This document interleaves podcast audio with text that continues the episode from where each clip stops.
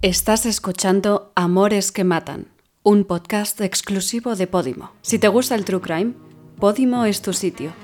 Pincha en el link que te he dejado en la descripción y disfruta de 30 días gratis. Ah, el amor. Quizás sea lo más bello del ser humano. Pero a veces un día soleado se transforma en un día de tormenta.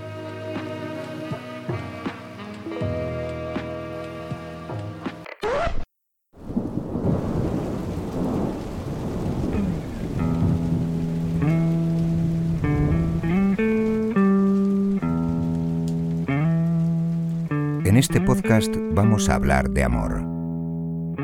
Pero no del amor romántico, sino del otro, del amor en medio de la tormenta, del amor de algunas parejas que les ha servido como hilo conductor para cometer crímenes.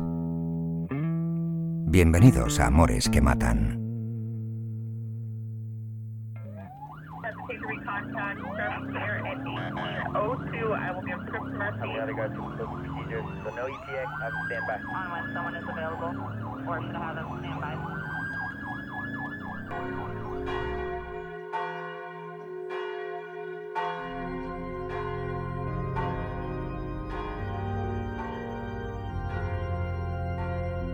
Tenemos el mínimo de religión para odiarnos unos a otros, pero no lo bastante para amarnos. Jonathan Swift.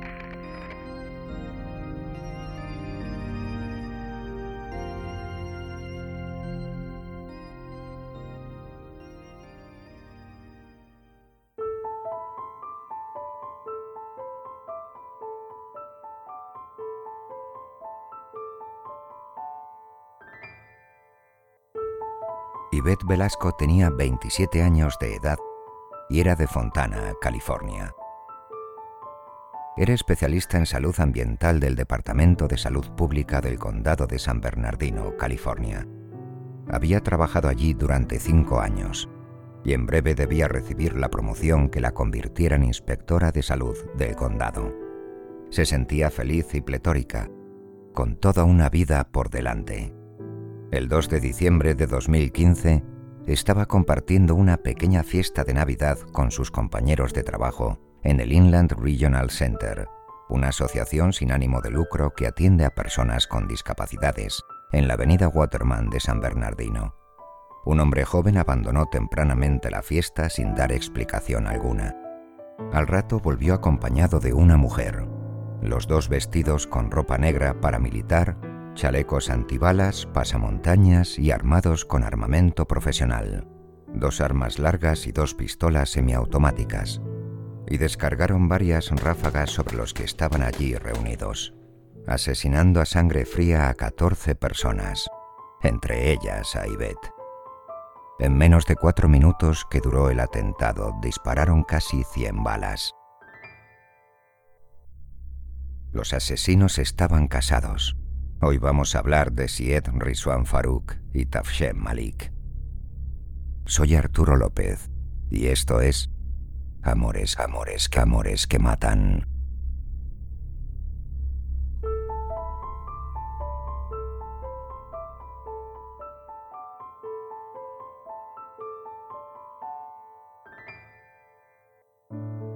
San Bernardino es una localidad de unos 200.000 habitantes al este de Los Ángeles, California.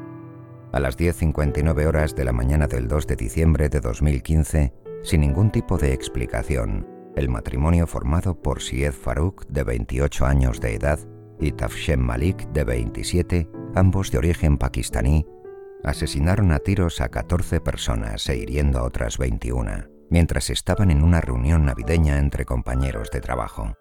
El hombre había estado unos minutos antes compartiendo la celebración con sus compañeros de trabajo, hasta que decidió abandonar el lugar sin decir nada, para después volver con su mujer y perpetrar la masacre. Syed Farouk trabajaba como empleado público del Departamento de Salud del Condado de San Bernardino, realizando inspecciones sanitarias a los locales de comida para garantizar el manejo apropiado y las óptimas condiciones de los alimentos. Era ciudadano estadounidense nacido en Chicago, Illinois, de origen pakistaní. Su familia se mudó al sur de California, a la ciudad de Riverside, cuando Farouk aún era muy joven. Era una familia humilde.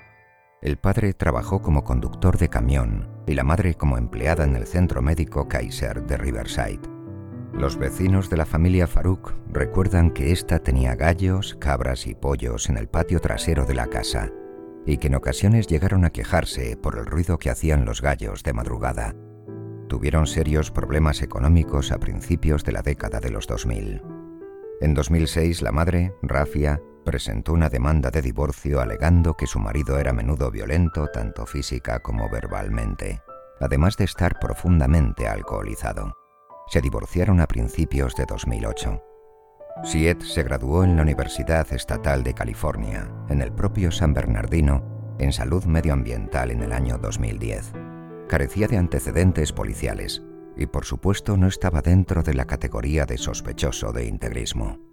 Sus compañeros declararon que a Farouk le encantaba hacer su trabajo y transmitía sentirse satisfecho con haber cumplido en cierta medida el sueño americano.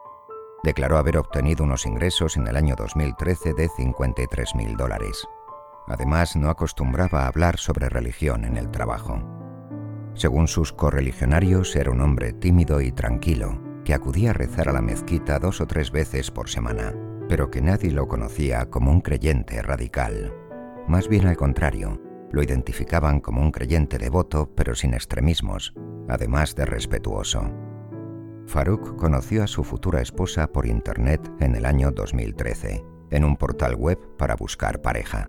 Buscaba una mujer fiel a su misma religión y costumbres. Tafshem Malik nació en Pakistán, pero se mudó a Arabia Saudí al cumplir los 20 años. Asistió a las clases del Instituto Al-Huda en la ciudad de Multan, una población pakistaní en el sur del Punjab.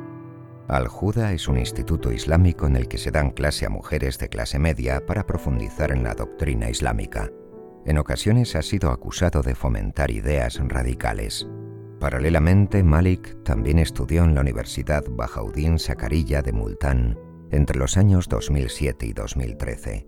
Algunas fuentes dicen que la carrera de farmacia y otras de magisterio. Llegó a terminar sus estudios superiores. Un compañero universitario reconoció que ya en aquella época veía cómo Malik, de carácter profundamente conservador, se radicalizaba aún más, vistiendo al principio el velo hijab y después el burka, negándose a interactuar con ningún varón que no perteneciera a su familia e incluso voluntariamente desistiendo de conducir un automóvil. Syed Farouk viajó en el año 2014 a Arabia Saudí con motivo de su peregrinación a la Meca y también para conocer a Tafshem Malik en persona, quien ya vivía en este país. Inmediatamente después se casaron. La pareja volvió a los Estados Unidos en julio de 2014 ya como matrimonio, pero se casaron de nuevo en agosto y en septiembre el estatus de Malik pasó a ser el de residente permanente. Se afincaron en Redlands, localidad cercana al lugar de los hechos. La mujer nunca trabajó durante su estancia en Estados Unidos, convirtiéndose en ama de casa, y al poco tiempo llegó el primer vástago de la pareja, una niña. Malik nunca llegó a hablar bien el inglés, a pesar incluso de haberlo estudiado en la Universidad de Arabia Saudí. Su lengua natal era el urdu, lengua oficial de Pakistán. Si te está gustando este podcast, recuerda que hay más opciones de True Crime en Podimo. Pincha en el link que te he dejado en la descripción y disfruta de 30 días gratis para descubrir cientos de podcasts como este.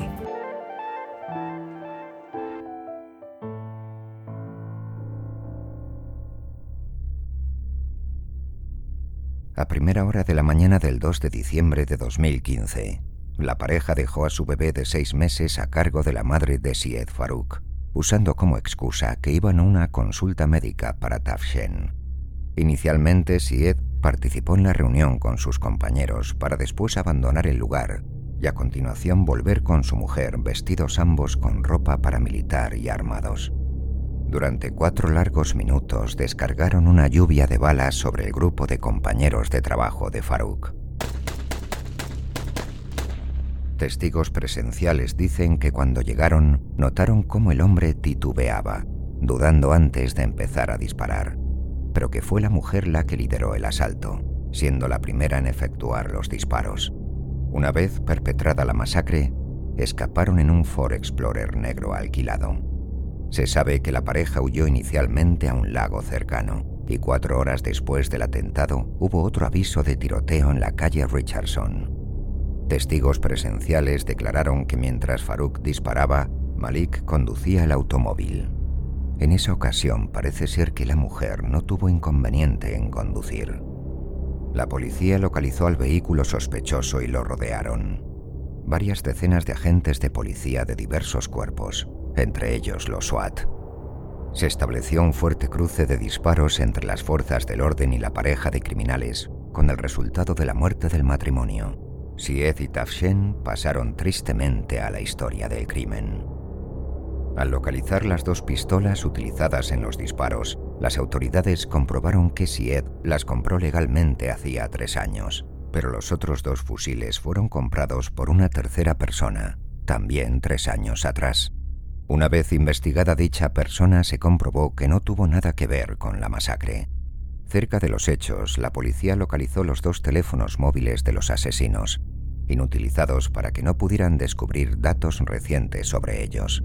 Y una vez que registraron la vivienda de Farouk y Malik, un chale adosado de clase media, encontraron un ordenador sin el disco duro. Habían tratado de cubrir las huellas dejadas. Les dio la sensación, por el estado de la casa, que sabían que no iban a volver. Asimismo, en el garaje de la vivienda encontraron 12 bombas caseras, además de gran cantidad de material para fabricar más y muchísima munición. Según palabras de la propia policía, tenían todo un arsenal. Cuando inspeccionaron a fondo el local donde ocurrió el atentado en la avenida Waterman, hallaron una bolsa con una bomba de fabricación casera conectada al control remoto de un coche de juguete. Dicho control remoto fue localizado en el interior del coche de los asaltantes. Parece ser que tenían pensado explosionar la bomba después de huir, pero que el sistema de activación no les funcionó. Es decir, tenían planeado hacer más daño. Según palabras de uno de los responsables de la investigación, hubo un cierto grado de planificación por parte de los asesinos. No fue un acto impulsivo, sino largamente estudiado y premeditado. Minutos antes del atentado, Tafshin Malik prometió lealtad al líder del Estado Islámico o ISIS, Abu Bakr al-Baghdadi, en nombre de ella misma y de Farouk, a través de Facebook. Se sabe que con anterioridad la mujer había estado en contacto con extremistas. Unos días después de la masacre, el Estado Islámico anunció en su radio online Al-Bayan, soporte mediático del ISIS, que dos seguidores del grupo islamista perpetraron el ataque de San Bernardino, en el que murieron 14 personas.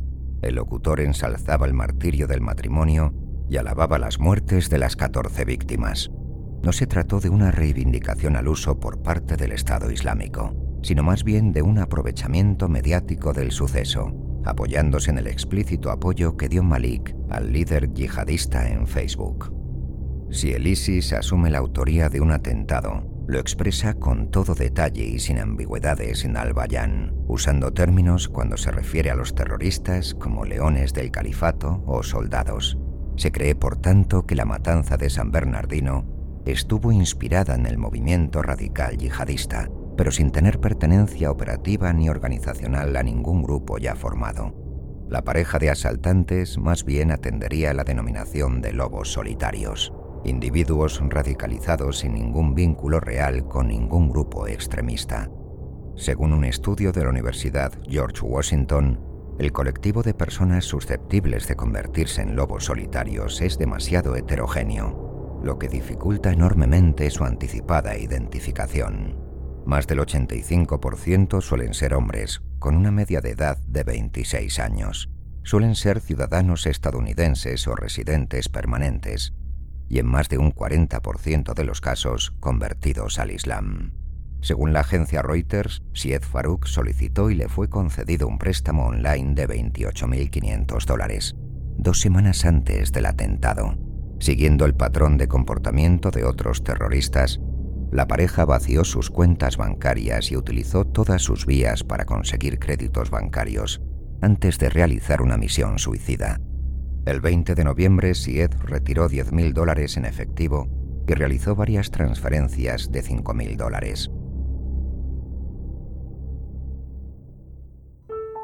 La investigación sobre el atentado en San Bernardino tuvo un componente mediático añadido al ya más que impactante caso.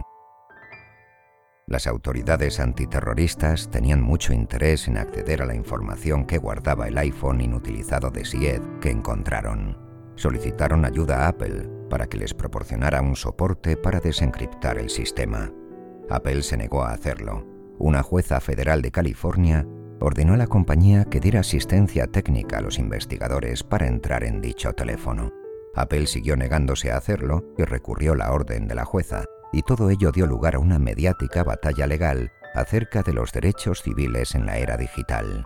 Poco después el FBI anunció que una persona se había ofrecido voluntariamente a ayudarles para entrar en el teléfono del terrorista usando un software especial, solicitando a la jueza que suspendiera la orden que obligaba a Apple a asistirles.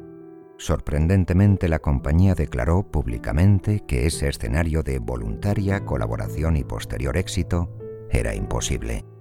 Aún así, el FBI dijo que lo había conseguido, pero no se hizo público el contenido de la información que encontraron. Tiempo después, ante la Comisión Judicial del Senado de Estados Unidos, el director del FBI, James Comey, declaró que está comprobado que desde el principio, desde el año 2013 en el que entablaron el primer contacto vía Internet, los terroristas tenían conversaciones sobre su mutua radicalización y que planificaron el ataque durante un año entero. Fuentes de la investigación confirmaron que las bombas encontradas en la casa de la pareja son similares a las que se enseñan a fabricar en Internet en la revista Inspire de Al Qaeda. El caso, no obstante, respecto a la más que posible radicalización de la pareja, tiene varias incógnitas e incongruencias. La primera de ellas quizás sea que tres semanas antes del ataque, Syed Farouk dejó de asistir a la mezquita a la que iba regularmente, cuando anteriormente nunca faltaba a sus servicios religiosos. Mustafa Kuko, director del Centro Islámico de Riverside, quien lamentó y condenó fervientemente la masacre justo después del atentado, era el líder espiritual de una mezquita a la que asistió Farouk durante varios años. Conocía perfectamente al asesino y declaró Nunca le oímos alzar la voz, nunca le oímos maldecir a nadie, ni ser irrespetuoso con nadie. Siempre fue una persona muy agradable, un hombre muy sencillo de muy buenos modales. Según Mustafa, Farouk había memorizado las escrituras del Corán, lo que indica que sabía que quitar una vida es quitar toda vida. Es decir, desde el punto de vista de la doctrina de la que era devoto, conocía perfectamente la terrible dimensión moral y religiosa del acto que iba a perpetrar. También resulta poco habitual que los asaltantes fueran dos. Por norma general, el lobo solitario suele actuar sin compañeros. Según la BBC, el 98% de los atentados de este tipo son cometidos por hombres. Es muy excepcional que participara una mujer. Los terroristas huyeron de la escena del crimen. Casi siempre suele ocurrir que siguen disparando a la policía hasta que caen abatidos, en una especie de suicidio. Es muy raro también que los atacantes llevaran armas automáticas y explosivos a la vez. No suelen usar ambas en los atentados. Y lo más inusual del caso es la larga planificación de la masacre. No resultó fácil a las familias de los terroristas encontrar un cementerio islámico que aceptara enterrar a los cadáveres se desató una lógica repulsa ante la masacre cometida por el matrimonio. Ciudadanos musulmanes de la zona reconocen públicamente el daño que estos ataques hacen a la comunidad, pero también declaran que la zona es un sitio difícil para radicalizarse, ya que en cuanto alguien detecta el más pequeño indicio de extremismo, lo ponen en conocimiento del líder religioso local o incluso de las autoridades. Cuando se le ha preguntado a un joven musulmán de la zona del sur de California sobre cómo se podría radicalizar un devoto en esas latitudes, contestó que tan solo contactando con otras personas en el extranjero, porque allí no se dan las reuniones de esa naturaleza cara a cara. Y añade, no podrías hablar de islamismo radical porque nadie en nuestra comunidad te dejaría. Todos los imanes y líderes religiosos están alerta yo mismo, que no soy imán, si me entero de alguien que tiene esas cosas en la cabeza, sería el primero en llamar a la policía. Esta es mi tierra, este es mi país y eso es inaceptable.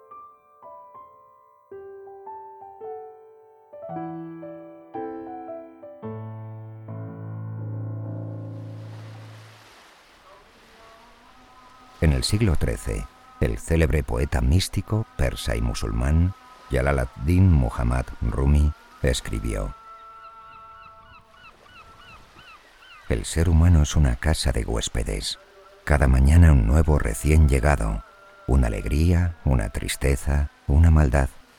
Cierta conciencia momentánea llega como un visitante inesperado. Dales la bienvenida y recíbelos a todos incluso si fueran una muchedumbre de lamentos. Trata a cada huésped con honor, pues puede estar creándote el espacio para un nuevo deleite. Incluso al pensamiento oscuro, a la vergüenza, a la malicia, recíbelos en la puerta riendo e invítalos a entrar. Sé agradecido con quien quiera que venga, porque cada uno ha sido enviado como un guía del más allá. Si te ha gustado Amores que Matan, en Podimo tienes muchos episodios más. Además, no te pierdas Caso Criminal, otro podcast exclusivo de Podimo con algunas de las historias más espeluznantes de los últimos años en España. Si quieres disfrutar de 30 días gratis para descubrir cientos de podcasts más, pincha en el link que te he dejado en la descripción.